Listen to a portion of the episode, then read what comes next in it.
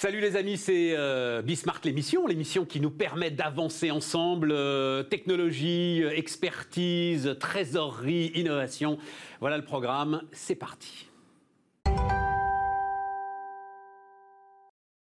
Et on démarre avec Christian Poyot. Bonjour Christian Poyot. Bonjour Stéphane. Ravi de vous recevoir, de te recevoir Christian, parce que euh, comme je suis le patron ici, je tutoie ceux que je tutoie d'habitude. Donc voilà, on va le faire avec fait, grand, Stéphane. Et grand plaisir d'être présent Avec un grand plaisir.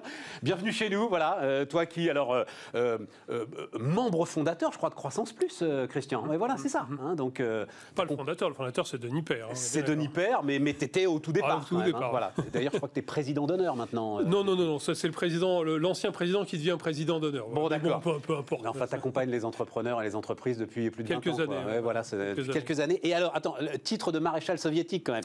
Co-président de la commission mutation technologique et impact sociétaux du MEDEF. Oui, le, le nom est un peu long, j'en conviens, mais on a choisi ça avec Geoffroy pour deux raisons. Enfin, pour une raison principale, c'est-à-dire, bien sûr, il y a mutation technologique, donc on voit bien le, le move que sont en train de faire toutes les entreprises, mais on a considéré qu'il fallait aussi parler d'éthique et sous-entendu d'environnement, de souveraineté, etc. Donc c'est vrai que le numérique, si on l'aborde juste sur la partie techno, il nous manque un pied, autant euh, en interne dans le monde du business qu'en externe, et on va certainement en parler dans le monde global. Bon, il faut absolument qu'on garde. Alors, non, mais ça veut dire qu'il faut absolument qu'on garde deux minutes pour parler de la 5G alors à la fin de cet entretien. Mais je voulais démarrer par ta boîte. Euh, Tu diriges euh, et tu as cofondé d'ailleurs une boîte qui s'appelle Micropole, euh, qui est cotée d'ailleurs, hein, euh, fait. Christian, voilà, depuis euh, maintenant. euh, 20 ans. 20 ans, oui, voilà, c'est ça, hein, depuis 20 ans. Et qui s'occupe bah, de data et notamment de transformation de la fonction finance. Euh, euh, Est-ce que tu es, j'entends partout, ça y est, la fonction finance a compris qu'il fallait qu'elle se digitalise à grande vitesse.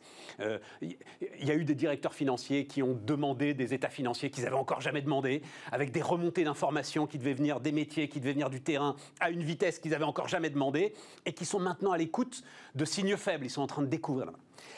Est-ce que ça, ça se traduit dans des investissements? Et, et j'ai l'impression que Micropole est sans doute le, le, le- le- le meilleur point de vue pour essayer de voir si ça se traduit par des investissements. Alors, on peut dire que, pour parler de choses excessivement concrètes, durant euh, la- cette crise, appelons-la comme ça, bien évidemment, effectivement, les investissements des directions financières sont restés relativement stables. Je ne Ouais. dis pas qu'ils n'ont pas été un petit peu, euh, puis il y a eu une première phase un peu de, de stupéfaction pour tout le monde, euh, mais globalement, les, les investissements sont restés parce que c'est toujours une vision long terme, bien évidemment. Ils tiennent les cordons de la bourse, donc ils peuvent plus facilement décider ou d'investir ou non.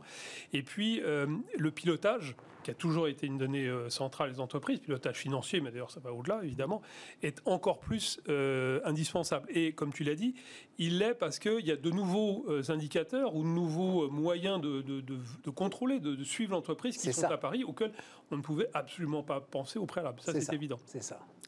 Après, les, directions financières, globalement, ont toujours été euh, assez pointues sur le sujet. En tout cas, elles ont. Ce que- ce qu'elles sont peut-être plus en, en train de faire, c'est de dire que les outils euh, technologiques, pour faire court, ne sont pas juste une, euh, une automatisation des process, mais il faut réfléchir dès le début sur les process qu'on veut mettre en place en regardant ce que la technologie peut, peut amener. Ce qui n'est pas la même chose. hein. Soit je définis quelque chose sur papier et puis je demande à l'automatiser, point barre, ou je regarde qu'est-ce qu'on peut faire de nouveau avec tous les outils à notre disposition. Bon, la 5G, ça sera après-demain, mais tout ce qui est IoT, tout ce qui est remontée d'informations. Enfin, et là, je, je, re- je repense mes process dans ce sens-là. Voilà. Donc oui, euh, les directions financières ont continué. Donc ça veut dire le- quoi? je fais, venir, euh, je fais venir des gars de, Mitro- de- de Micropole, par exemple, Par exemple. et, et je leur dis, regardez comment on bosse, qu'est-ce que vous pouvez optimiser là-dedans? En fait, c'est ça le sujet. Oui, là on a lancé, il y a, c'était avant la- le, le mois de mars, donc en fin d'année dernière, ce qu'on appelait le data thinking. Le data thinking, c'est de dire, ok, vous avez des data, alors je sais pas, vous avez de- des data de, de- de trésorerie, vous avez des data de, remontée de chiffre d'affaires, Ouais. etc., etc.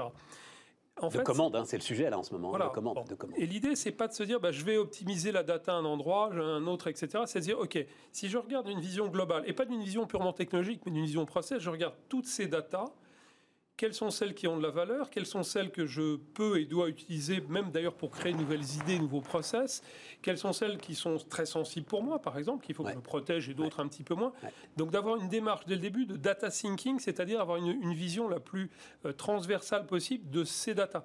Et là, on l'applique au directeur financier, mais bien sûr, on peut l'appliquer à l'échelle d'une entreprise. Que ça soit dans le retail ou dans l'industrie, c'est de se dire, c'est quoi vraiment mes data? Parce qu'on parle de data, data. Oui, et puis de, alors maintenant il y a même data lake, hein, voilà, Là où elles sont là-dedans et où on se rend compte que globalement on, sait, on, y plonge une épuisette de temps en temps, on ne sait pas trop ce qu'on remonte. Alors le, gros problème qu'ont les entreprises, enfin pas le gros problème, le gros sujet à traiter quand les entreprises en ce moment, c'est que les données en fait elles sont complètement éclatées. C'est ça. Elles ont 50 euh, référentiels clients si c'est pas 200. C'est ça. Euh, et Monsieur Stéphane Soumier, un coup il est avec un M, deux M, un Z, etc., etc. Donc déjà, elles ont une nécessité d'uniformiser de, tout ça, de créer des référentiels, de faire de la data gouvernance, accessoirement de la data compliance aussi avec les, sujets réglementaires. Et une fois qu'elles ont cette vision-là, là, elles peuvent dire ah oui, ça y est, maintenant je vois exactement qu'est-ce que fait tel client, est-ce que comment je vends tel produit, à quel endroit, au niveau international. Et là, elles vont pouvoir faire vraiment du data thinking, c'est de dire ok, maintenant, ce n'est pas juste des données que j'utilise, mais je réfléchis avec mes données, comment je peux créer une nouvelle valeur, comment je peux proposer un vrai actif. J'en fais un vrai actif. Un vrai actif. Et les investissements sont là. Euh, ce que tu constates, c'est qu'il n'y euh, a pas eu de coup de frein parce que eh, ça reste des fonctions support, même si c'est la finance, ça reste des fonctions support. le coup de frein est toujours à on, on, va dire ce qui se passe à l'heure actuelle, c'est que euh, toutes les entreprises rescannent tous leurs investissements. Ça tombe des COMEX, évidemment, c'est dire, OK, on, passe, le, garde et... on passe le pain fin et on regarde ce qui se passe. Oui, non, non, oui, etc. Bon. Maintenant, ce qu'on constate aussi, pour nous, Micropole, mais aussi mes confrères, c'est que les sujets qui sont vraiment autour de la data, pour faire très court, et autour du digital, du e-commerce, on voit bien les sites qui vont se développer, ils restent en tête de gondole. Donc il y a quand même peut-être un, recul, en tout cas une, réflexion qui est faite, mais il est évident, et c'est pas pour, se faire plaisir, que ces sujets sont stratégiques pour toutes les entreprises. Ce qui m'amène à ce qui est alors ta casquette MEDEF et l'un de tes grands combats, qui est la digitalisation de nos PME. Est-ce qu'il faudrait, euh, enfin, euh, genre, mesures de suramortissement, de euh, défiscalisation de l'ensemble des investissements qui euh, aujourd'hui sont liés à cette digitalisation des boîtes. Enfin, est-ce que tu attends une mesure particulière qui pourrait donner ce coup d'accélérateur pour toutes les boîtes qui sont prêtes et qui se sont rendues compte qu'il fallait qu'elles y passent Alors oui, on, propose quelque chose. Je vais faire une aparté euh, de quelques secondes avant et qui va mettre une casquette MEDEF assez classique. Mais pourquoi les entreprises françaises sont en retard hein? Je rappelle qu'au niveau OCDE, on est au 15e rang, ce qui est évidemment très mauvais. Bah, parce que globalement, elles gagnent moins d'argent que leurs petits copains. Les chefs d'entreprise français, ils sont ni plus stupides ni plus intelligents que les Allemands, les Anglais ou que sais-je encore. Simplement, à la fin du mois, il leur reste moins dans le tiroir caisse. Donc avec moins dans le tiroir caisse, investis moins. Ils sont pas un peu plus conservateurs quand même, Christian Parce qu'ils sont plus petits d'ailleurs. Parce qu'ils sont plus petits, ils sont peut-être un peu plus conservateurs. Stéphane, les, chefs d'entreprise allemands, les, les, les, grosses PME allemandes et compagnie, ils sont aussi très conservateurs. Sur la data, on est en retard. Enfin, les Américains sont en retard par rapport à nous. Alors, pas, pas, les digital natives, évidemment, pas les GAFA, etc. Mais la boîte américaine de base aussi. Donc, non, non, n'ayons pas cette vision-là. Donc, il y a cette notion euh, globalement d'argent. Et puis après, il y a du temps, il y a de la communication, etc. Donc, nous, ce qu'on propose, c'est un, un crédit d'innovation transition numérique. Il y a le crédit d'innovation euh, transition écologique, qui est une très bonne chose au demeurant. Donc il faut qu'on crée ça, parce que ce que tu dis est vrai, c'est-à-dire qu'aujourd'hui, on ne peut pas amortir de l'investissement immatériel, ça c'est un point tout à fait important. Et puis, euh, globalement, il n'y a, aucune aide de crédit d'impôt qui est faite à ça. Là, on voit que les entreprises ont tous compris, que ce soit la boulangerie, celui qui fait de la confiture à Castelnaudary ou le CAC 40, évidemment, qu'il faut qu'ils aillent dans ce sens-là. Donc il faut qu'on les aide, qu'on les incite à investir sur ce sujet qui est un vrai sujet d'avenir. Et, en plus, il y a un terreau de boîte française. Enfin, ça reste quand même une de nos forces aujourd'hui, hein, l'ensemble de ces ESN dont tu fais partie. Quoi. Voilà. C'est ça qui est le plus. Euh, c'est pas Google qui va venir faire ça.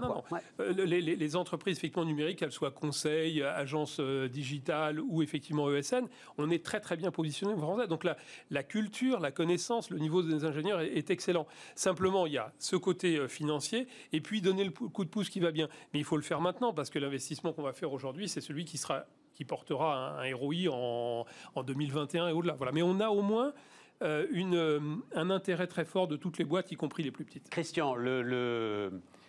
Alors, il y, a des années qu'on se parle maintenant. 15 euh, ans qu'on se parle, Christian. Fallait pas le dire. On avait dit qu'on le dirait pas, Stéphane. On avait dit qu'on le dirait pas. 15 ans qu'on se parle. évidemment, chef d'entreprise responsable, pourfendeur de la dette publique. Comment est-ce que tu regardes là ce qui est en train de se passer Et quand tu as le président de la République qui dit on vient déjà, alors budgétairement, c'est pas énorme, c'est à peu près 50 milliards lâchés, mais enfin, on a une dette qui va accroître d'à peu près 250 milliards, et on a un président qui dit je vais en remettre 100 milliards de plus pour, euh, pour un plan de relance. Comment est-ce que tu regardes ça? Alors, je ne vais pas euh, trahir des secrets de, discussion au sein du MEDEF, mais bon, j'ai été membre actif dans tout ce qui était définition des plans de relance, etc.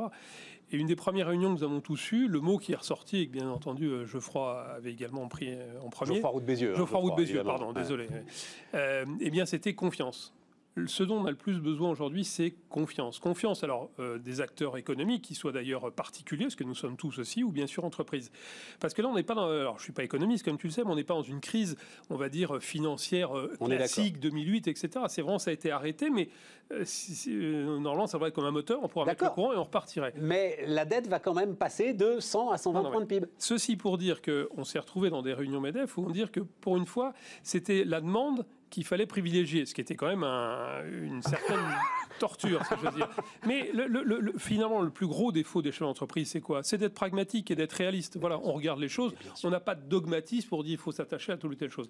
Donc oui, la dette augmente, donc fondamentalement, c'est une très mauvaise chose, bien évidemment. Est-ce qu'il faudra la cantonner sur le Covid? Certainement. Enfin, je, là, encore une fois, moi, je ne, prétends pas donner de leçons là-dessus. Ça n'empêche pas que ce qui reste très fort pour nous, c'est le poids, euh, comment dire, le, poids de l'État au sens très large. Ça a été dit par le Villeroy euh, sur euh, France Inter. Gouverneur de la Banque de France. de la Banque de France qui disait on a, on, a un niveau de protection qui est très bien, mais il nous coûte trop cher tout simplement.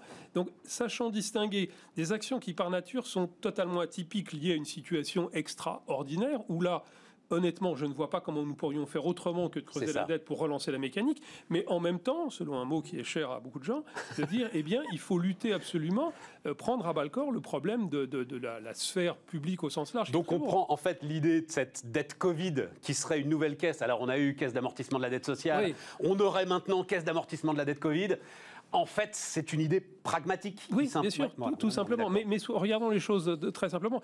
Une aparté sur l'hôpital. Certainement, les infirmières ne gagnent pas assez simplement. Euh, comment dire Il y a les 35 heures, évidemment. Et puis, je crois qu'il y a 35% de personnes administratives dans les hôpitaux, alors qu'il y en a 25 en, Allemagne. Donc là aussi, c'est un problème de gestion. Où nous ne sommes pas bons, c'est sur la gestion. Revenons sur la techno. Euh, euh, comment Huawei, c'est quoi ta position? Donc là, ça y est, les Anglais disent on veut plus de Huawei nulle part. C'est quand même assez, assez, brutal comme, euh, comme décision. C'est quoi la position Alors, le, le, le, MEDEF là-dessus a, vraiment décidé d'être partie prenante de ce débat, c'est la souveraineté numérique. Et la souveraineté numérique, il faut bien comprendre, c'est bien sûr un sujet technologique, mais c'est un vrai sujet régalien, c'est un sujet géostratégique. Bon, je pense que les auditeurs de, de Bismarck doivent le, comprendre aisément, mais c'est un sujet très important. D'accord? Donc le MEDEF est partie prenante, c'est pas la seule partie prenante, bien évidemment. Là-dessus, nous, notre position, c'est de dire il faut que l'Europe affirme sa souveraineté sans agressivité, mais non plus sans naïveté. Et aujourd'hui, on a fait certainement preuve d'un peu trop de naïveté. Donc sur des sujets comme les big tech, on préfère dire les big tech comme ça, c'est un, terme générique qui ne cible spécifiquement ni les uns ni les autres. Il faut clairement définir des endroits dans mais lesquels... Non, mais c'est trop facile ça. Non, non, non c'est pas trop facile. Parce que là, là Je vais, je vais, te dire très franchement, pour moi, la menace de Huawei n'est pas du même ordre que la menace de Google ou de Microsoft, puisqu'il y a un sujet sur Microsoft qui héberge nos, données, nos données de santé. Le data, Ça m'inquiéterait beaucoup plus si c'était Huawei qui hébergeait nos données de santé. Je vais être très franc. Parce qu'après, on tombe sur des géostratégiques eh ben, effectivement, on est dans une sphère occidentale plus que dans une sphère asiatique. Et eh oui.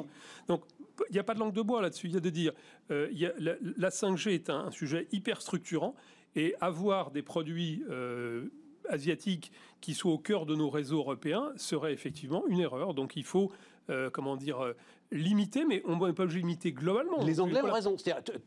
Toi, tu penses qu'il faut faire ce qu'ont fait les Anglais? Oui, c'est ce, Enfin, alors les Anglais. Comme ça, c'est le plus simple. Je en même temps, bannissement total. Je crois que les Anglais ont tout bloqué, d'accord, ce qui me semble peut-être pas la bonne approche en tant que tel. Après, je suis pas un technicien euh, spécifique bien de la sûr, Bien sûr, bien mais euh, la, position, c'est plutôt dire sur tout ce qui est cœur de réseau.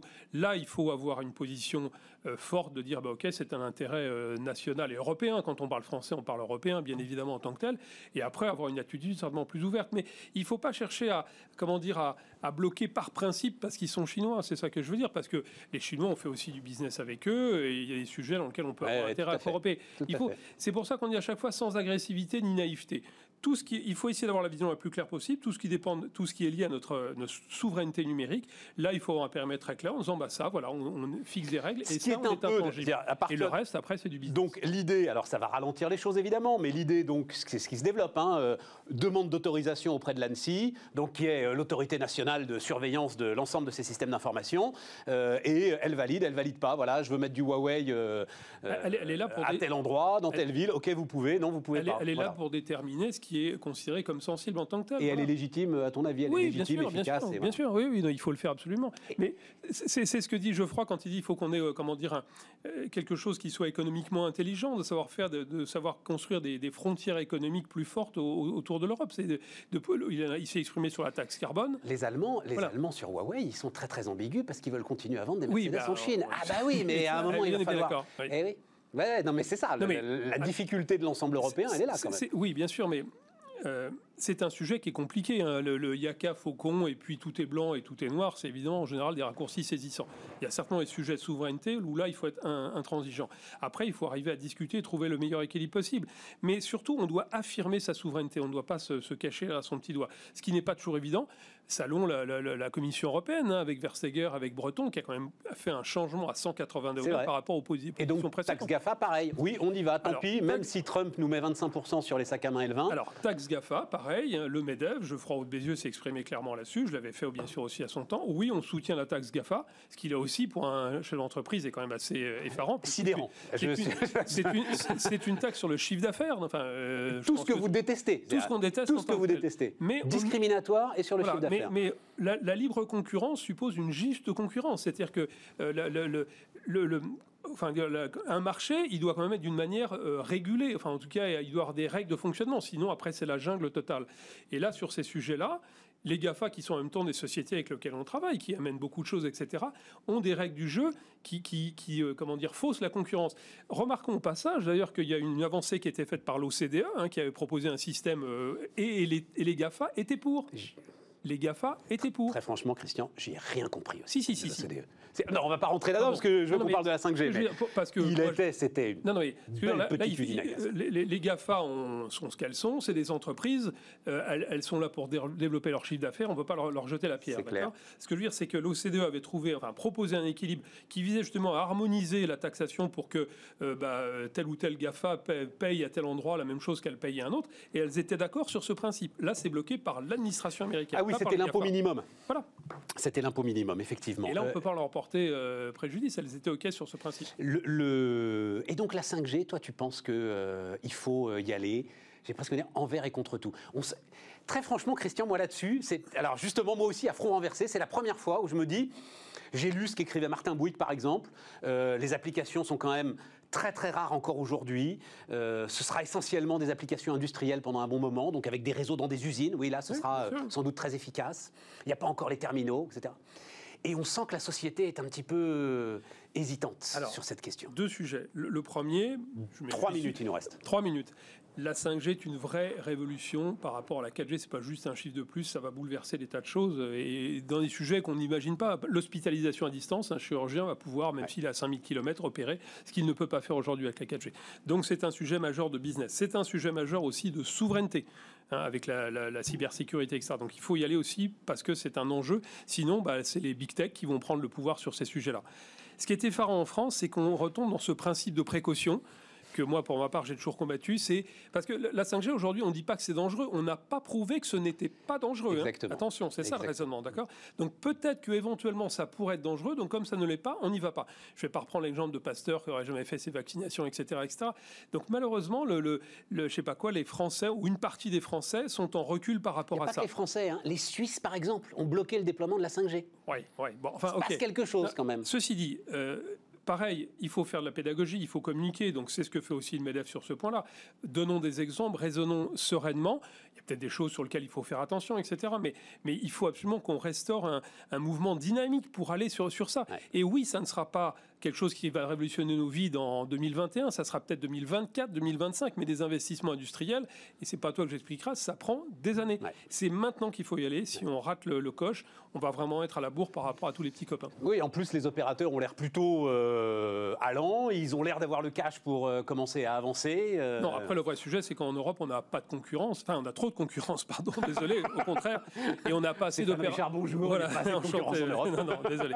On a, on, a, on, a, on a une concurrence qui est beaucoup trop forte. On n'a pas de leader européen. On a, on a, je sais plus, 25 opérateurs en Europe, alors qu'on a 4 aux États-Unis. Ah, mais je crois que c'est 150, Christian. Oui, 150. Ah, oui, oui, oui, oui, je crois que c'est plus proche de 150 que de 25. Donc c'est ça qui nous pénalise Tout à aussi. fait, Donc, tout à fait. Mais on retombe sur le sujet, de, il faut que la France euh, aille euh, dans, les technologies, pas de manière béate en disant tout est parfait. Bien sûr qu'il faut faire attention, faire attention à l'environnement, c'est un point très important, mais il faut y aller de manière positive. C'est ça qui va permettre d'ailleurs de régler le sujet de l'environnement. Bon, et on croit au coup d'accélérateur pour la digitalisation, là. Il y a, Oui, il y a une occasion à Ah, il saisir. faut y aller. Il y a, ouais, Il faut y aller. Il y a une Si- occasion à Si saisir. on n'y va pas maintenant, je dis pas qu'on n'ira jamais, mais il faut absolument en profiter. Christian Poyot était avec nous, le patron donc de Micropole et, je reprends le titre de maréchal soviétique, co-président de la commission mutation technologique et impacts sociétaux. Oui, en même temps, on en a parlé. Et impacts sociétaux du MEDEF. On continue, les amis.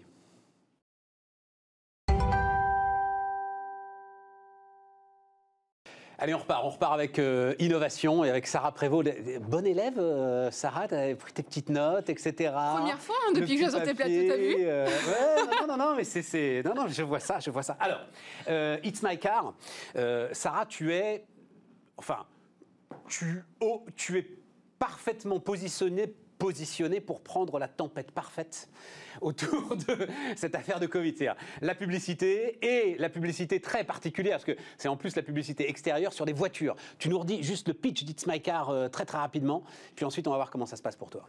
Hyper simple. Donc, euh, It's My Car, c'est un média euh, qui s'appuie donc sur des automobilistes. Euh, et en gros, on stick des voitures d'automobilistes particuliers ou des VTC, donc qui acceptent de porter les couleurs d'une marque. Et à la grande différence avec ce qu'on avait pu voir dans les années 90, c'est que ceux qui acceptent de taguer leur voiture aiment la marque, sont des ambassadeurs de la marque. C'est ça, hein. Volontaires. ils sont volontaires. Et voilà. en plus, ils gagnent des bons d'achat et des produits de la marque, quand c'est possible. Et, et- mais je veux dire, ça marche vraiment. C'est-à-dire, alors on va, on va parler de la, façon dont ça se passe, mais ça marche vraiment. C'est-à-dire, le- gars euh, au feu rouge ou quand il se gare, il est capable de sortir et de faire l'article de, euh, je sais pas, quels sont tes, enfin, Ah bah. ou quels étaient, ou quels sont tes, tes principaux clients. euh, Bah, on, leur demande, par exemple, euh, on travaille avec des enseignes comme Burger King. Bah, tout le monde ne porterait pas du Burger King sur sa voiture, surtout pour des bons d'achat Burger King. Mais en attendant, quand on dit bah, pourquoi vous avez ça sur votre voiture, et ben l'automobiliste il va dire pourquoi et pourquoi il ça, aime. J'adore Burger pourquoi King. il aime, bah oui. C'est ça. Et pourquoi il aime. Donc, Et euh, c'est- et c'est un vrai qui- ambassadeur. Et c'est toi qui lui écris le pitch, le pitch où il, c'est vraiment, il le ressent lui-même et il le dit euh, comme il a envie de le dire. Bah, en gros, généralement, les annonceurs, ils font un petit pitch, évidemment, ils disent quelles sont les nouveautés. Surtout,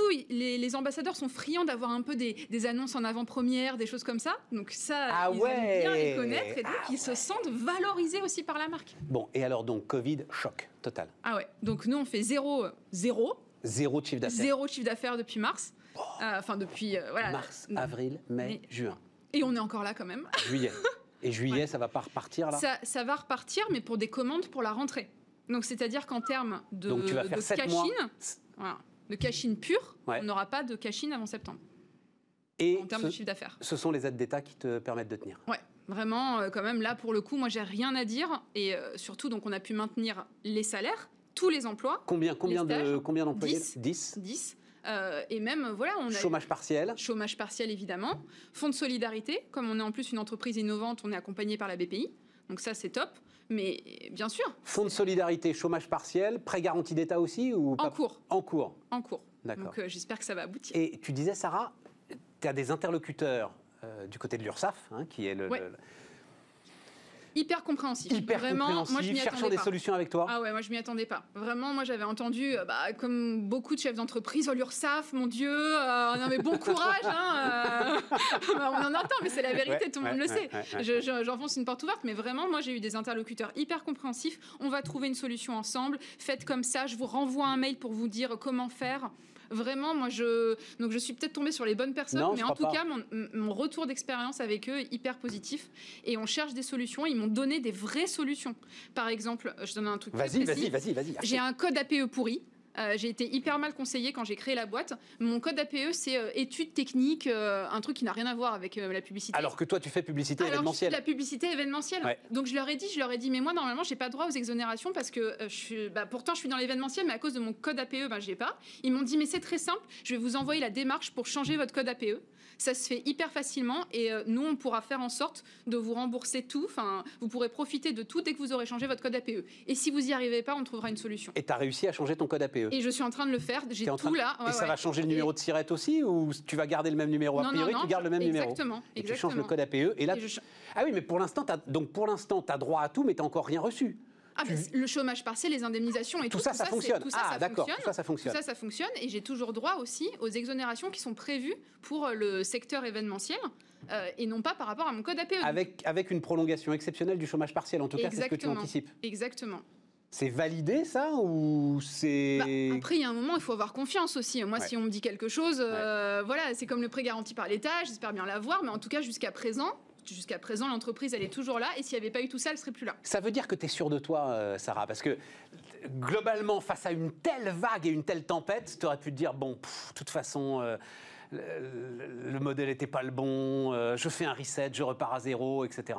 On a beaucoup réfléchi avec mon associé, on s'est quand même penché sur des vraies questions, on a refait beaucoup de stratégies pendant le, ben, pendant le confinement où tout était arrêté de toute façon. Donc on a pris quand même des décisions et on allait plus loin dans le concept, euh, dans aussi ce qu'on voulait faire de l'entreprise, euh, l'agilité qu'on voulait lui mettre, des choses comme ça. Mais Concrètement, ça peut donner quoi Quand tu dis l'agilité qu'on veut mettre Ouais. dans l'entreprise, enfin, c'est- comment ça peut se matérialiser pour euh, l'ensemble de ceux qui nous regardent? Ben, en fait, euh, en gros, c'est nous quand on a créé l'entreprise, donc on était, moi je sortais d'école déjà, et puis mon associé il était encore plus jeune que moi, mais on avait des idées, disons, on avait des idées, donc nous on est entré en test and learn, on teste des choses, mais on savait pas, on savait pas au départ l'écosystème qu'on voulait créer. Au fur et à mesure, on s'est rendu compte tous les deux qu'on était sur la même longueur d'onde, ça c'est plutôt cool, mais surtout qu'il y avait des choses qui nous allaient pas. Dans au sein même de notre entreprise, des comportements qui nous plaisaient pas ou des choses où on se sentait pas à l'aise. Donc on s'est dit comment changer, quoi rajouter, et c'est là où on en est venu à dire ok, il faut absolument qu'on aille sur de l'agilité. L'agilité, c'est quoi? Par exemple, là, on a, on a changé de bureau fin d'année dernière. Déjà, on est tous passés en flex office, Euh, donc c'est-à-dire qu'on n'a pas de place attitrée. Nous, on est avec tout le monde.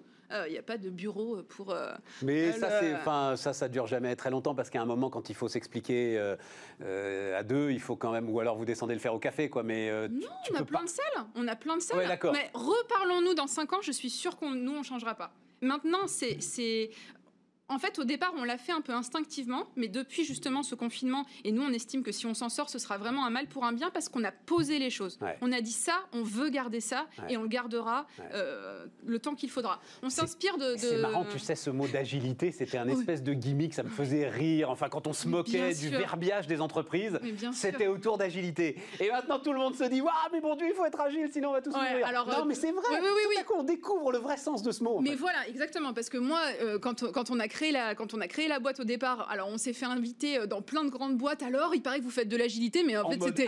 Mais parce qu'on était une start-up, mais pas du tout. Non, mais c'était n'importe quoi. En fait, on balançait des trucs, mais on n'était pas. Alors qu'aujourd'hui, on fait des vraies choses. Mais, allez, mais voilà, tout le monde dit alors t'es une start-up, donc t'es agile. Non, ça c'est pas vrai non plus. Mais tu tout à l'heure, on sera avec euh, alors un autre entrepreneur que Ouais. j'adore, Julien Latouche, qui, qui lui en fait a pivoté euh, pendant euh, ce confinement. Enfin, peut-être euh, avant même, il avait commencé à pivoter. Ouais. Toi, non. Ton modèle, le modèle, euh, celui que tu nous as décrit, il reste très très bon. Moi, j'avoue que cette histoire d'ambassadeur, dès que tu en parles à des chefs d'entreprise, en fait, ou des grosses boîtes, ils sont séduits par ton idée là du gars qui est capable de sortir de sa voiture pour dire, et vous savez, en fait, il y a un nouveau burger qui va arriver chez Burger King. Voilà. Et. Ça. Ou Ça, alors. c'est le cœur euh, de ton truc, et ça, ouais. tu renonceras pas. Ah ouais, c'est clair, c'est clair. Et après, dans d'autres choses aussi qu'on teste, euh, pour revenir sur ce que tu disais avant, on parle aussi beaucoup dans tous les sens. Tu as dû en entendre parler de la- des fameuses méthodes d'agilité Scrum.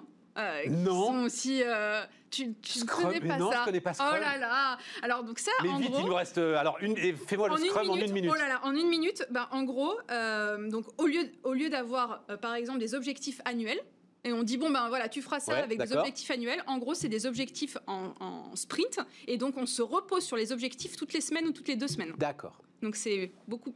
Rolling forecast. D'accord. Ouais. Et D'accord. ça, c'est des choses qu'on teste. À, euh, à- Ce dont on parlait et avec Christian, c'est-à-dire que le- la grande leçon de ce qui s'est passé là, Mm. c'est qu'il y a, et c'est là l'histoire d'agilité, c'est qu'il y a sans doute besoin d'avoir des remontées d'informations de tes business, des commandes, du terrain beaucoup plus rapides que ce qu'on avait, Tout à fait. avec beaucoup plus de précision. J'étais 100% d'accord avec tout ce qu'a dit Christian sur la- le besoin de digitalisation, etc. Et il faut que le gouvernement il aide aussi là-dessus. C'est sûr. Je suis d'accord. C'est open bar, donc c'est le moment d'en profiter. Voilà, c'est le moment d'en profiter, quoi qu'il en coûte. À bientôt, Sarah. À, à bientôt, Stéphane. Sarah Prévost, It's My Car. On marque une pause. Bah, on va rester dans le sujet parce qu'on va parler trésorerie d'entreprise. On repart. Et, en fait, on repart avec la fonction finance. Elle est très présente dans cette euh, émission aujourd'hui et j'en suis ravi. Et on repart avec Florence Saliba, qui est présidente de l'Association française des trésoriers d'entreprise. Et vous êtes vous-même, c'est quoi le titre exact euh, chez Danone, Florence? J'ai déjà oublié. Directeur financement et trésorerie. Directeur financement et trésorerie chez Danone. Mais on ne parle pas de Danone. On parle de, l'enjeu autour des, des trésoreries. Métier obscur, je vais le dire comme ça, euh, Florence qui a gagné ses lettres de noblesse. Plus personne regardera les trésoriers d'entreprise comme euh, ils pouvaient être regardés il y a encore six mois. Est-ce que vous êtes d'accord avec ça? Je suis d'accord avec vous et en même temps parfois les gens ont la mémoire courte puisqu'en 2008 ils en ont eu besoin aussi. En fait à chaque fois qu'on est dans une crise, on se rappelle que ce qui est le plus important c'est le cash et d'avoir accès à la liquidité. Ouais et particulièrement dans cette crise qui a été une crise non pas financière où c'est les banques qui avaient des problèmes, mais là c'est vraiment les entreprises qui à un moment donné se sont vues sans chiffre d'affaires, donc sans rentrée de cash euh, du tout. Euh, là, on a vraiment eu le stress du cash. Et, on a pu l'expérimenter grandeur nature et pas simplement, euh, oui, de façon souterraine, euh, au fin fond des métiers de la finance, euh, mais... C'est des métiers, Florence, c'est des métiers qui ont du mal à développer leur attractivité aujourd'hui. Non? Ah, je. Ah, je dirais pas. Je pensais que c'était une évidence. Ah, ben alors, je suis ravi. Je dirais. Je pensais que c'était une évidence et j'allais dire, là, tout à coup, vous avez une occasion en or de mettre en lumière les, on va dire, les soignants de l'économie, quelque part. Ça a été ça, quand même, hein, l'ensemble de ceux qui. Euh, ah, mais ça, je le pense profondément. L'ensemble de ceux qui ont tenu les boîtes à bout de bras et qui ont regardé le cash partir, qui ont tiré les signaux d'alarme partout en disant Dites donc, si vous coupez pas ça, c'est une fuite qui va tous nous tuer dans six mois. C'est quand même quelque chose d'important, ça. Hein. complètement d'accord avec le fait que ce soit important, mais pour la non-attractivité de la fonction, en fait, elle n'est elle est pas connue mais elle est attractive parce qu'en fait, dans cette fonction, vous gérez non, simple, non, seulement le cash. Donc, gérer le cash, ça veut dire quoi? Ça veut dire qu'à la fin, euh, vous savez tout ce qui se passe dans l'entreprise. Quand je recrute quelqu'un, alors ok, ça va peut-être pas faire très mode, mais je lui dis la trésor, c'est le tout à l'égout. Alors si avec l'environnement ça devient ça devient drôle, mais mais à la fin, alors comment, vous, comment vous dire que c'est peut-être pas le meilleur argument du monde pour développer la positif, c'est un progrès, c'est-à-dire que tout finit toujours par arriver dans la trésor. Donc en fait vous êtes quand vous êtes dans ce métier-là, vous savez tout ce qui se passe, vous êtes impacté sur tout ce qui se passe, que ce soit euh, la supply chain, que ce soit les clients, que ce soit du M&A quand il y a des acquisitions, etc., etc. Et donc dans un cas comme celui-là, oui, euh, on redécouvre euh, le, à quel point euh, ce métier est important. D'ailleurs, dans la plupart des groupes liés, et même dans les, dans les plus petites sociétés, on a redécouvert toutes les poches de cash. Parce que ça, c'est souvent dans les gros, vous avez le cash qui reste à un endroit. J'ai des témoignages. Alors, par exemple, secteur aéronautique, des directeurs financiers, mais vraiment formidables, qui tout à coup disent, vous savez Stéphane, on se rend compte qu'en fait, on ne savait pas trop où était notre cash. On ne faisait pas finalement très très attention à ce qui était 1, 10, 100 ou 1000 euros, parce que de toute façon, il y en avait toujours. Et le moment où ça s'arrête et le moment où ça se bloque, quand il faut tout reconstituer et verrouiller tout ce qui n'avait pas été verrouillé pendant une décennie, c'est très très compliqué. Alors, j'ai envie de dire que le trésorier, lui, il savait. Et il savait où ça bloquait. Et c'est d'ailleurs pour ça que ça a bien fonctionné. C'est-à-dire que dans les organisations, euh, alors on, sait toujours où est le cash. Alors parfois on le sait au trimestre, parfois on le sait au mois, et parfois on le sait à la journée. Et donc la plupart du temps, il suffit de le savoir mettons au mois. Enfin, et encore, tout dépendra des industries. Mais là, on est allé dans un tel stress que ça a été intéressant de le savoir sur euh, un délai beaucoup plus court pour pouvoir prendre des décisions et pour pouvoir ajuster euh, en, fonction de, en fonction du stress euh, Est-ce que vous croyez, on en parlait avec Christian Poyot tout à l'heure, il y a des outils, hein, il y a des outils digitaux, il y a des entreprises qui doivent sans doute investir pour avoir effectivement des remontées beaucoup plus rapides de leurs informations. Les directeurs financiers, les directeurs généraux se sont rendus compte qu'il y avait là des besoins qui étaient pas forcément pourvus dans leur entreprise parce qu'ils n'avaient pas investi. Est-ce que vous croyez que ça peut donner un coup d'accélérateur justement sur l'investissement et sur la digitalisation de la fonction finance? Euh, Ça c'est certain. Donc il va se passer, euh, il va se passer euh, deux choses. Il va y avoir une chose autour de tous les outils de gestion de trésorerie que ce soit la gestion du, du cash court terme Ouais. ou bien la gestion des paiements, Ouais. pouvoir gérer, et de façon internationale. C'est-à-dire que c'est pas une trésorerie plus une trésorerie plus une trésorerie, c'est vraiment euh, ce que nous on aime gérer, c'est-à-dire une dette brute et une dette nette. Et d'ailleurs là, on a très bien vu dans la crise qu'il n'y a pas eu de panique. Parce que les trésoriers qui n'ont pas la mémoire si courte que ça et qui se rappelaient euh, des crises précédentes ont bien une dette brute et du cash. Ce qui fait qu'à la fin, ça vous fait une dette nette. Donc à l'extérieur, quand on parle de la dette d'une entreprise, Si on parle dites, que vous- du net. Si vous le dites, je vais vous faire confiance Mais, mais- mais ce cash et ce cash disponible, celui-là, il faut faire très attention dans la façon dont on le gère.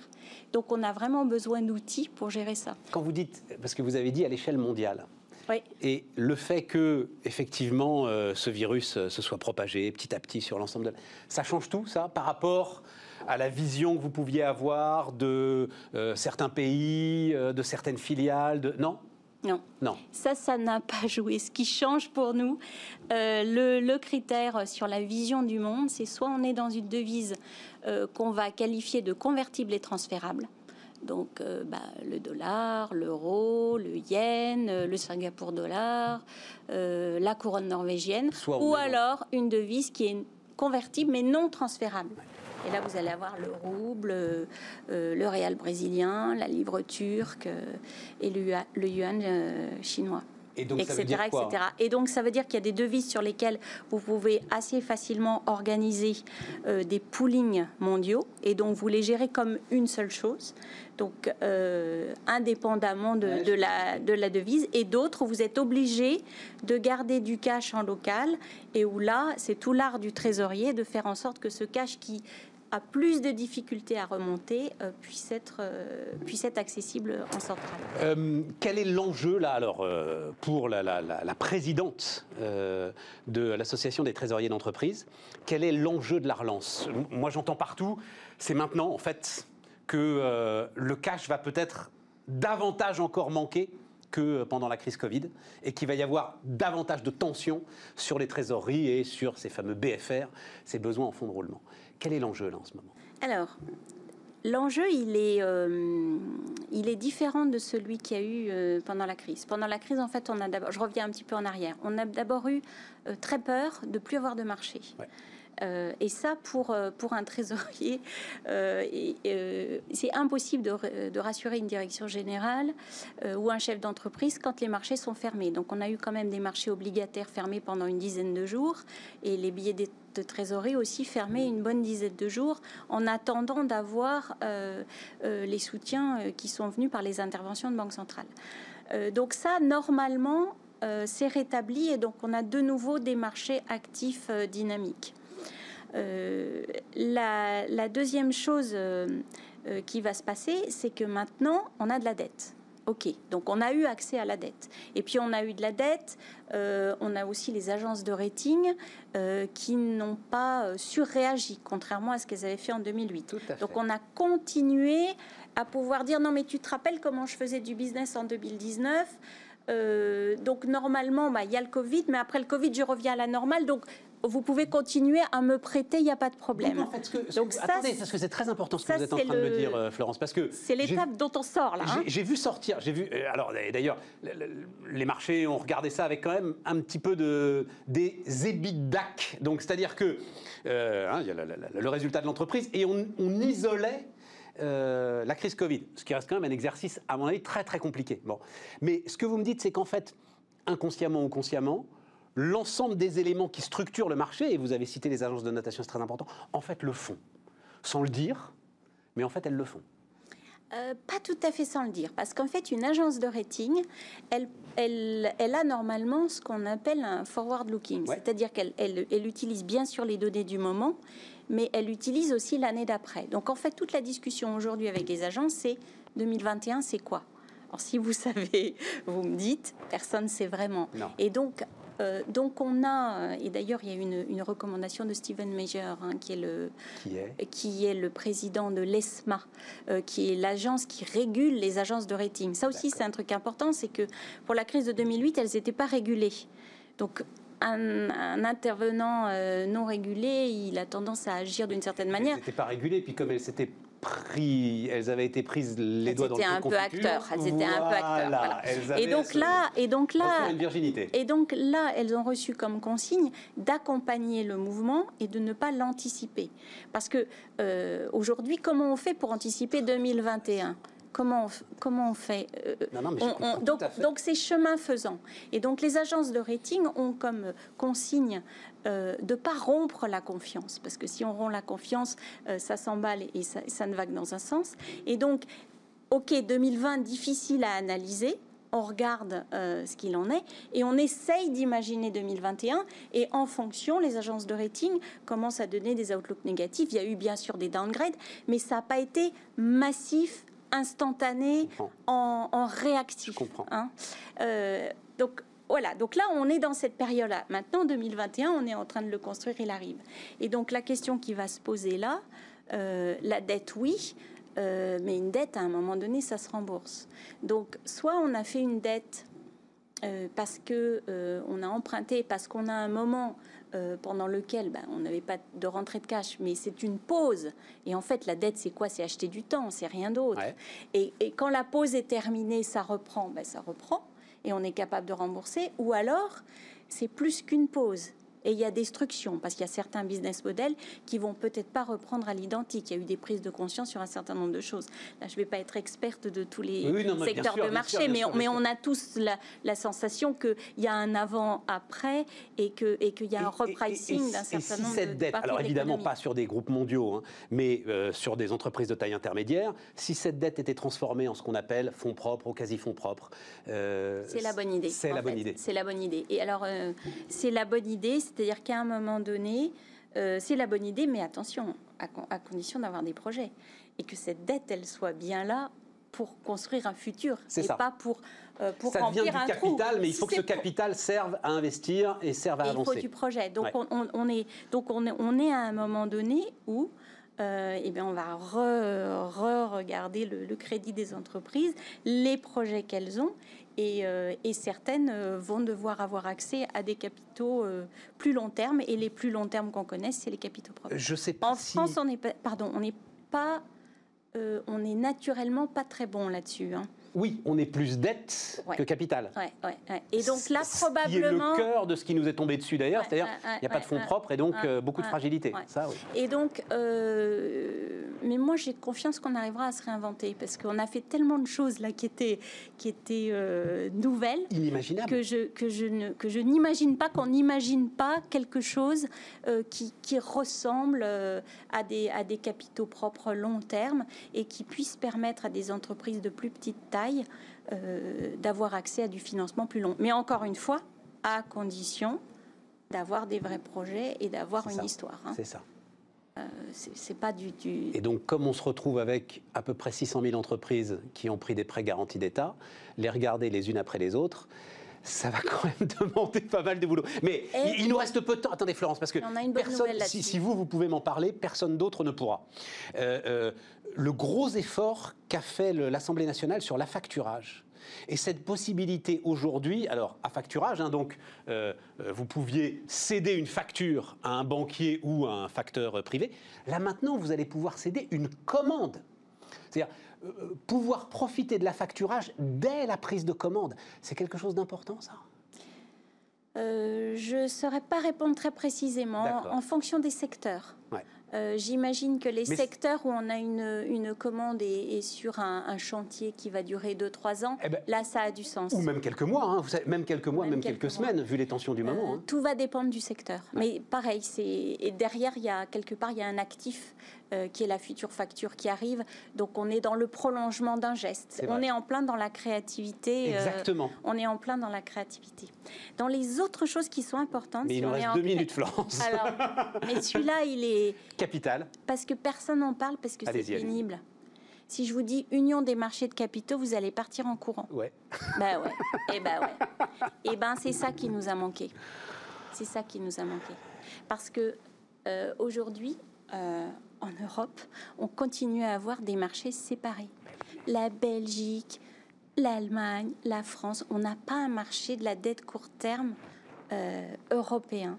Et quand je On vois l'énergie. bancaire européen. Ouais, on n'a pas, mais- Nous ne sommes pas, comme disent les économistes, une zone monétaire optimale. Mais, mais ça, quand je vois l'énergie qu'on a été capable de déployer euh, pour mettre en place tous les plans d'action, euh, de, de tous ces milliards, les 700, 750 milliards du, euh, du plan de rachat de dette obligataire, euh, les 300 milliards pour les, les prêts garantis, etc., etc., toute cette énergie, au lieu de la mettre euh, quand il y a un problème seulement et d'être capable de se mettre d'accord quand il y a un problème seulement, si on arrivait à euh, mettre en place ça, ça serait. euh, on- ça, la prochaine fois, ce sera plus facile. On- on va Parce qu'il y en aura on va une, hein. peut-être, on va peut-être émettre de la dette européenne. hein. Oui, on va ça, voir, c'est on déjà va voir un ce qui va se passer. progrès. Ça va déjà être un tremblement de terre. Franchement, un tremblement de terre. C'est pour ça que faut certainement pas vendre la peau de l'ours là-dessus.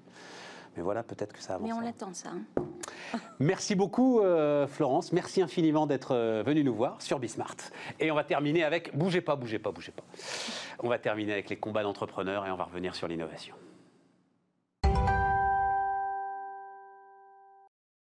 Et on termine avec euh, Julien Latouche. Bonjour Julien. Bonjour Stéphane. Julien, c'est un, c'est un, bébé entrepreneur. Oh, il y a peut-être euh, les gars d'Open Classroom qui ont commencé avant toi. Non, puis il y en a qui ont commencé avant toi. Mais à 19 ans, tu l'as monté le. À 18 ans. 18 ans. Ouais. Alors, ça s'appelait Votre Robin. C'est ça, hein, Ouais. au départ. Et puis, euh, tu as pivoté. Et maintenant, c'est quoi? C'est Robin? C'est My Robin? C'est. Alors c'est Robin, C'est Robin. euh, le bras droit juridique de tous les entrepreneurs euh, qui se lancent, C'est ou ça. pas d'ailleurs. Alors, c'est ça le pivot. C'est qu'au départ, c'était. Et franchement, je- enfin, euh, on, en avait parlé. euh, euh, J'adorais ton, ton- ton dynamisme et l'idée que tu avais, même si vous étiez assez nombreux sur le créneau. C'était l'idée on est tous paumés sur les histoires judiciaires. Vous cherchez un avocat. Pour un problème spécifique, vous n'avez aucun moyen de savoir si vous allez trouver un bon ou un mauvais avocat. C'est ça le sujet. Ouais, euh, complètement. Bon, et sauf que sur les particuliers, pourquoi est-ce que tu n'es pas resté là-dessus et pourquoi est-ce que tu t'es recentré sur les entreprises? Ouais, c'est une super. En fait, ce qui a commencé, c'est ce qui a été vraiment le point de, de- de rupture, ça a été le Covid. En fait, c'est c'est assez Ah, marrant. c'est ça alors Euh, ouais, ouais. et en fait, on avait une répartition à peu près de euh, 20% de demandes, 30% de demandes d'entrepreneurs, 70% de particuliers, et ça marchait plutôt bien euh, comme ça. Euh, même si, un, en réalité, quand on est spécialisé dans tout, bah, on est spécialisé un peu dans rien, et ce qui faisait que les gens venaient pas toujours vers nous parce qu'ils comprenaient pas si on était que pour les particuliers ou, que les entrepreneurs. Et au moment du Covid, euh, on est passé, mais du jour au lendemain, à 99% de demandes d'entrepreneurs et un de particuliers. Et là, on s'est dit, il y a quelque chose à faire. On a rappelé tous nos avocats. Quel type de demande? Euh, tout, euh, les aides financières, est-ce que je suis éligible? Je dois sortir progressivement du chômage partiel? Mais c'est pas des Euh, boulots d'avocat, ça c'est des boulots de. Bah justement, on en parlait, de, Ouais. de trésorier d'entreprise ou de conseiller URSAF. Ben, en fait, c'est marrant parce que les gens, quand on dit avocat, tout de suite, ils pensent tribunal. Sauf qu'en fait, l'avocat, c'est un des meilleurs partenaires business de l'entrepreneur. Moi, j'ai gagné tellement d'argent grâce à des avocats qui m'ont dit Julien, fais pas cette connerie, prends un avocat. Le nombre de clients qui viennent vers nous pour nous dire mon pacte d'actionnaire, je l'ai jamais fait parce que je voulais pas payer 2000 euros à un avocat. Résultat, ça lui coûte 100 000 euros pour rembourser son associé euh, qui euh, se barre euh, du jour au lendemain sans pacte. T'as vu comment je t'ai tendu la perche là pour que tu fasses ton pitch? On n'était même pas. Non, c'était, on était, on était même pas prévenus. On a mis six mois, nous, à négocier le pacte d'actionnaire pour Bismart. Ouais, voilà, c'est ça. Mais c'est ce qu'il faut. Parce qu'à un moment, j'en pouvais plus, moi. hein, je vais te dire, très... j'en pouvais plus. Non, il ne va pas y avoir un nuage de sauterelles qui va, à un moment, euh, s'abattre euh, sur le studio. Oui, mais quand même, il faut l'écrire. allez. C'est ça. Mais c'est ce qu'il faut faire. Mais parce que quand on se lance, on n'a pas envie de parler de quand ça va mal se passer. Mais oui. Sauf que la réalité, on le voit très bien, vous le voyez sur le Bismart, mais on le voit sur toutes les chaînes de télé du monde. Le nombre d'entrepreneurs qui disent comment euh, je me suis fait éjecter de ma propre boîte, Mais oui. Euh, comment euh, le, le- du jour au lendemain, euh, euh, j'ai euh, pas pu renégocier mon bail et euh, j'ai mis euh, la clé sous la porte. Et en fait, tous ces problèmes-là, c'est des problèmes sur lesquels on peut se faire conseiller. Et c'est pour ça que Robin a voulu se placer comme tiers de confiance pour aider tous ces entrepreneurs-là à obtenir la bonne réponse à toutes leurs questions business. Et tu restes sûr de ce nom, Robin. Donc, votre Robin, il faut que tu expliques, hein, c'est quoi Robin, c'est la robe Alors, alors, Robin, c'était euh, sous l'Ancien Régime, en fait, on appelait l'avocat un Robin pour le distinguer des autres professions. Ça, je t'en avais parlé à Ouais, ouais. l'époque. Et en fait, euh, Robin, c'est le bras droit. C'est-à-dire qu'en fait, ce qui est génial, c'est cette idée de, de, de, de personne qu'on va contacter dès qu'on a un problème et qui va te donner la réponse. Beaucoup de gens se sont moqués de nous. Résultat, aujourd'hui, Robin, euh, on nous attaque pour ce nom. Mais oui nos- Mais, ah, On peut le dire ou Oui, on peut le dire, On peut le dire. La Warner, c'est ça, c'est la Warner Ouais, entre autres. Parce que tu piques le Robin Robin de Batman. Oui, mais en réalité, c'est ça. Mais c'est un peu ça ce que tu viens de me dire là. Robin, c'est celui qui vous aide, etc. C'est un peu le Robin de Batman. Bah, euh, Robin, c'est vraiment euh, ton pote qui est sympa et qui va te donner euh, le bon conseil au bon moment. Robin, euh, c'est vraiment cette idée de partenaire en fait. Moi, je trouve ça super. J'allais pas appeler la Mais boîte dis pas Julien. ça, la Warner, ils vont te Mais tomber pas ce que je dessus dis, là. justement. C'est pas ce que je dis. Ju- justement, c'est l'idée d'un- bras droit au quotidien pour t'aider dans ton business à obtenir les bonnes réponses. Voilà, tout simplement. Et où est-ce que. Parce que. alors, une fois qu'on dit euh, je pivote, ok, c'est facile à dire, euh, je pivote, mais il faut aller trouver les compétences pour euh, faire tout ça. Alors, ce qui s'est passé, en deux temps, on a rappelé nos 500 avocats partenaires. On en a fait un énorme tri, on en a 300. On a les 300 meilleurs avocats les plus spécialisés sur leur sujet, spécialement sur les entrepreneurs. Droit des assurances, droit des contrats, droit des affaires, droit du travail. On n'a que des avocats hyper spécialisés. Ça, c'est le sujet des avocats. Notation interne. Dès qu'un avocat euh, descend en dessous de 4 sur 5 dans notre notation interne, on le sort du réseau. Attends, attends, attends, feuille par feuille, on va y aller après Oui. sur la notation interne. Vas-y. Donc ça, c'est Donc, voilà. tu as mis tes 300, Donc les 300 avocats meilleurs. archi spécialisés. Ensuite, après, ce qu'on a fait, c'est qu'on a axé toute notre communication sur l'accompagnement des entrepreneurs. Et depuis, on a noué plein de partenariats avec des têtes de réseau d'entrepreneurs pour aider les TPE. On aide tous les salons de beauté Tritwell euh, en France euh, à obtenir la bonne réponse à leurs questions juridiques. On aide les restaurants Les partenaires. salons de beauté quoi? Tritwell, la Tritwell plateforme Tritwell, euh, c'est- une plateforme, une très grosse plateforme qui a euh, 3000 salons de beauté euh, en. France partenaires. On aide des franchiseurs et à aider leurs quoi comme franchisés. sujet, par exemple? Enfin, je veux pas, parce que Non, mais euh, tu traites pas chacun des dossiers, évidemment, hein, mais c'est quoi les sujets, par exemple, de ces salons de beauté Euh, euh, très, con- aujourd'hui? très concrètement, euh, bah, là en ce moment c'était la, la renégociation du bail, mais Eh Oui, voilà, c'est ça. voilà, ça c'est un des Parce vrais qu'ils ont arrêté de payer leur loyer pendant un mois, deux mois, trois mois. Oui, et puis après, c'est des sujets plus tristes. Est-ce que je peux licencier pendant le Covid? Ça, c'est un sujet. Ouais. Est-ce que j'ai accès à telle aide? Et alors, oui ou non? Non, ben non, il y a le chômage partiel pour tout le monde quand même, non, normalement? C'est c'est au cas par cas. C'est au cas par les cas. entreprises commencent à. Mais c'est intéressant ta question parce qu'en fait, il y a des. euh, il y a une loi très importante qui distingue en France l'information juridique du conseil juridique. Et les avocats aujourd'hui sont les professionnels du droit qui ont le monopole du conseil juridique. Donc ce sont les seuls qui ont le droit de te dire, en fonction de ta situation là que tu me décris, euh, voilà la réponse, voilà ce que je te conseille de faire. Ce qu'un juriste n'a pas le droit de faire, même si parfois c'est un petit peu limite. Et nous, en fait, ce qu'on veut faire, c'est créer le premier bras droit juridique, la première assistance juridique, 100% pour les entrepreneurs, mais surtout 100% donné par des avocats, qui eux ont besoin de trouver du nouveau business, et c'est ce qu'ils font grâce à Robin maintenant. J'ai pas bien compris. C'est-à-dire. euh, euh, C'est-à-dire qu'aujourd'hui, des juristes, en fait, sortent de leur fonction? Euh, en donnant du conseil juridique C'est ça que tu me dis et, et toi, tu, tu remets, comme on dit, l'église au milieu du village, et c'est les avocats qui retrouvent toutes leurs, euh, toutes leurs prérogatives, c'est ça? En tout cas, c'est vraiment notre taf, c'est de dire, OK, euh, les avocats aujourd'hui ont du mal, c'était le discours qu'on avait il y a quelques temps. C'est clair. C'est toujours le même aujourd'hui. C'était euh, 45, je crois qu'on est à 52% des avocats qui gagnent 1500 euros à la fin du mois, euh, et pourtant qui sont compétents. Euh, Qui sont compétents et qui peuvent répondre. Donc en Et fait, donc, toi, en fait, tu es une plateforme d'intermédiation hein, euh, entre ces avocats et tes clients, c'est ça l'idée hein? Oui, et aussi un tiers de confiance qui demande en fait à l'avocat, qui demande à l'avocat de s'engager, de répondre gratuitement pendant 30 minutes à l'entrepreneur au téléphone. Et ça, c'est vraiment ce qui est euh, la vraie valeur de Robin. C'est-à-dire, demain, Stéphane, vous avez une question, euh, vous la posez à Robin. Robin vous organise le meeting avec le meilleur avocat pour y répondre, et au téléphone, il vous répond à la question Gratuitement. gratuitement. J'ai rien payé à personne. Vous n'avez rien payé. Et là, on Mais arrêtera de dire risque énorme. Mais là, on arrête de dire que les avocats sont inaccessibles, sont trop chers, euh, sont complètement déconnectés de la réalité. Il y a 300 avocats qui, demain, sont prêts à répondre à vos questions. Pendant une demi-heure en plus, c'est pas. Enfin, c'est c'est long une demi-heure. Ouais.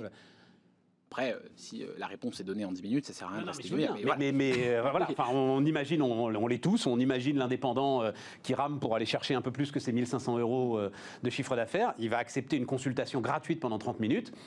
Effectivement, c'est un engagement. Quoi. Puis après, on, fait un vrai suivi avec nos avocats, c'est-à-dire qu'ils convertissent hein, derrière. hein. Euh, Même les avocats, je vais vous le dire, payent pour avoir accès à ces rendez-vous-là. Parce qu'en fait, au début, on voulait pas les faire payer.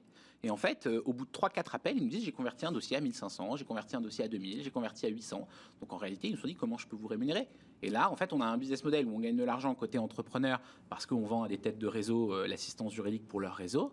Mais on gagne aussi de l'argent auprès des avocats bah, pour qui on est un, un énorme générateur de business. Et alors, donc, la, notation, parce que ça, c'est- chaud. Ça a été toujours le, le- le problème, en fait, hein, de l'ensemble de ces plateformes, c'est que les avocats refusent rigoureusement la notation. Et on comprend d'ailleurs, c'est très très compliqué en termes d'affaires résolues, etc. Enfin, j'imagine, c'est très très compliqué de noter un avocat. Comment est-ce que tu y arrives Alors, je vais Une donner un- de TripAdvisor. Ce qui se passe, c'est que la notation ne sera jamais publique sur Robin. Voilà, ça déjà, c'est le premier point. Maintenant, la notation, elle est interne. C'est-à-dire qu'elle nous permet de savoir à la fin d'un call euh, si l'avocat a fait euh, donner la bonne réponse, a permis à l'entrepreneur d'avancer et a su présenter son activité correctement. C'est une notation interne. Par contre, sur la notation, juste deux mots, euh, je prends un exemple tout bête. Aujourd'hui, les avocats, s'ils acceptent de prendre des dossiers qui sont perdants, c'est parce qu'ils savent que si bah, le dossier est perdant, euh, c'est tant pis, l'entrepreneur ou le, client sera, sera mécontent, c'est pas un drame. Si demain on peut noter un avocat les avocats refuseront de prendre les dossiers perdants parce qu'ils auront peur que la notation se retrouve sur Internet. Et, l'avocat ne peut. Quand on note un restaurant, c'était pas bon. Le restaurateur y répond. Dossier, quand tu dis un dossier perdant, il n'est pas forcément perdant. Enfin, l'avocat va se battre pour le gagner quand même. Mais disons qu'il est mal en manché. C'est ça en fait le, sujet. Quand on voit la notation sur les restaurants qui parfois peut être de mauvaise foi, euh, on se doute que ça pourrait être très très rapide sur les avocats. Et là, on met en danger la justice en fait. Euh, sinon, demain, les avocats refuseront de défendre des dossiers perdants. Et donc là, bah, en fait, euh, plus personne sera défendu, euh, il y aura plus de business pour les avocats et ce sera une catastrophe. Donc voilà, la notation, nous, c'est un critère interne. Et je comprends pourquoi les avocats n'ont pas envie de le faire. Par contre, on peut les noter sur d'autres Effectivement, l'idée que toi, tu es euh, finalement ta notation privée et que bah, tu gères en toute indépendance, tu sors ou tu fais rentrer des gars dans ton, dans ton, squad de 300 avocats, c'est pas mal, c'est un bon compromis. Et surtout que en fait, l'entrepreneur ne choisit pas l'avocat. Et ça, c'est vraiment ça, ça a toujours été important chez nous. L'entrepreneur explique son problème, choisit son créneau où il veut être appelé, et ensuite il attend d'être appelé. Et, le fait qu'il ne choisisse pas l'avocat, ça, rend totalement caduque l'idée d'une notation. Julien Latouche, donc euh, Robin, My Robin, en attendant que la Warner peut-être euh, t'impose. Mais on avait le même sujet avec euh, Bismart, hein, si tu veux tout savoir. On voulait que ça s'appelle Smart, mais justement, un avocat formidable nous a dit que c'était peut-être dangereux. Les amis, on se retrouve demain, même heure.